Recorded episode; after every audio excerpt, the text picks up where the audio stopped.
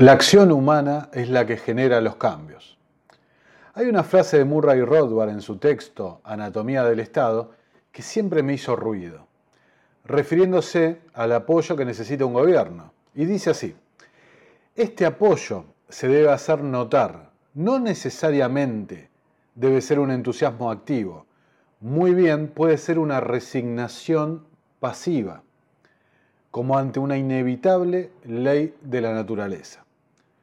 Muchas veces me pregunto si nuestra sociedad no está en ese estado de resignación pasiva, como si todo lo que nos pasa fuera inevitable, sobre lo que no tenemos ningún poder de decisión. Este estado de parálisis no nos deja ver las cuestiones más elementales que se nos ponen a consideración. Cuestiones que rayan verdaderamente la obviedad más absoluta y que solo necesitan que apelemos al más puro y sensato sentido común. Por más que lo quieran enrevesar con ideología, sea de izquierda, de derecha, colectivista, estatista o lo que sea, lo que nos falla a los argentinos una y otra vez como individuos y como sociedad en definitiva, es la apelación al más puro y sensato sentido común. El día en que la mayoría de nuestra sociedad abandone la idea de entender la realidad bajo el prisma ideológico y empiecen a ver lo que nos pasa con un pensamiento crítico y propio, ese día vamos a empezar a levantarnos como sociedad. Por ejemplo, hace unos días le preguntaron al ministro Guzmán en una entrevista por televisión, ¿cuándo va a bajar el gasto público? ¿Y por qué tiene que bajar el gasto público? Porque la Argentina vive gastando más de lo que ingresa sistemáticamente y evidentemente nunca alcanzan los ingresos para cubrir el déficit. Entonces, en algún momento hay que ajustar el déficit.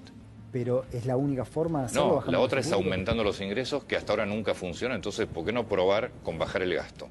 ¿Y, funcionó alguna vez? Es que nunca se hizo. En el mundo hay Tal vez usted sea el primer ministro que baje el gasto. No es a lo que apuntamos. La respuesta es de una obviedad tal, tan grande, y sin embargo seguimos discutiendo los argentinos hace más de 100 años lo mismo. A ver, el Estado no genera recursos. Los recursos los obtiene de sus ciudadanos a través de los impuestos, deuda, que son impuestos a pagar futuramente, o el impuesto inflacionario a través de la depreciación de la moneda. Hagamos un ejercicio. Si el Estado gasta, por ejemplo, mil pesos. ¿Qué pasaría si pasa a gastar 500? Esa diferencia se quedaría en los bolsillos de ustedes, los ciudadanos, de nosotros. ¿Y qué haríamos con ese dinero que nos queda a nosotros? ¿Lo invertiríamos, lo ahorraríamos o lo consumiríamos? Pero seríamos nosotros, en el mercado, en libertad, decidiríamos qué haríamos con nuestro capital. ¿Ok? Es una diferencia fundamental entre cómo se organiza una sociedad voluntariamente versus una sociedad coactivamente.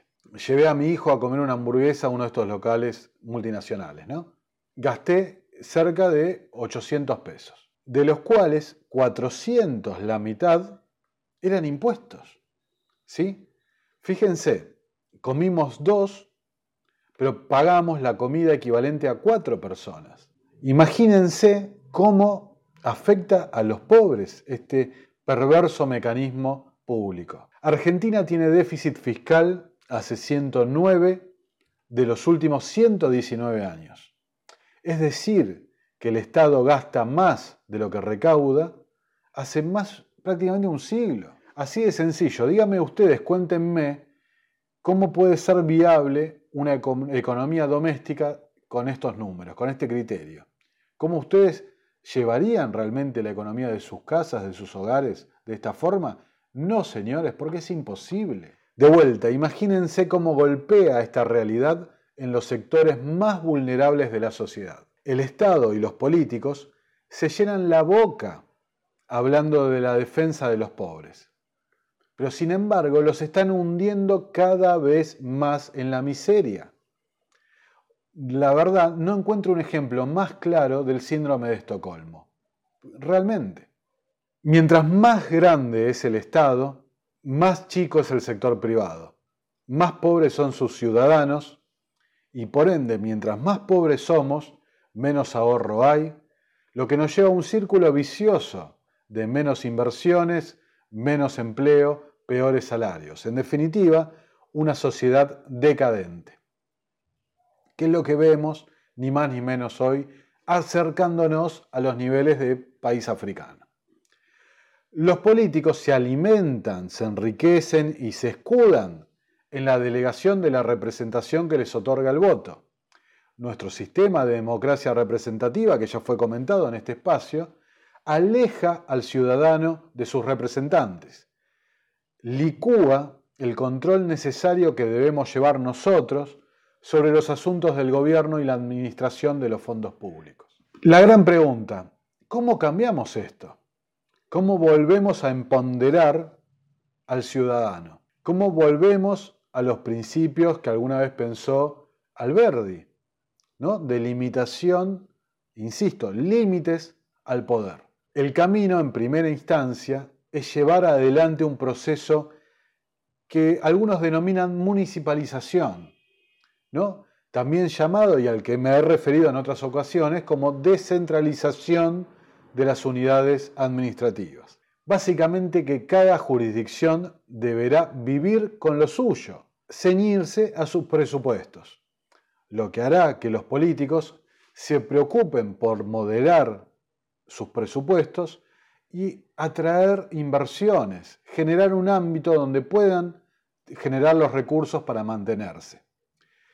Descentralizar la política facilitará que nosotros, los ciudadanos, seamos mejor representados y controlemos más efectivamente cómo se administran nuestros recursos. Básicamente, a dónde van nuestros impuestos. Como última reflexión, tengan presente que no existe una única medida para solucionar el caos en el que vivimos.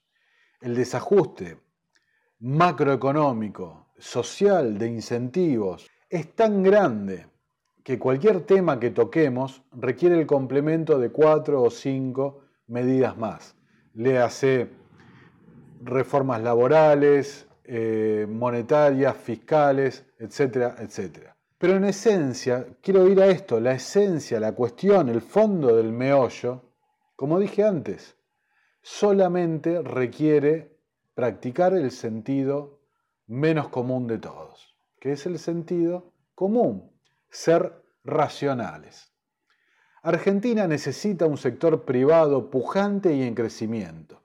Y esto solamente lo va a conseguir limitando al sector público. Y la primera medida, repito, es entender que el poder, el poder y los recursos no son de la política, no son de los políticos. No vivimos en una monarquía. El poder, al vivir en una democracia, lo tienen ustedes, lo tenemos nosotros. Somos los ciudadanos. Entonces somos nosotros, los ciudadanos, los que vamos a generar, a través de nuestros libres acuerdos y voluntarismos, el cambio que estamos necesitando. Bueno, muchas gracias por llegar hasta acá, los invito a compartir el material y nos seguimos viendo en una próxima y nueva edición de Terapia Liberal.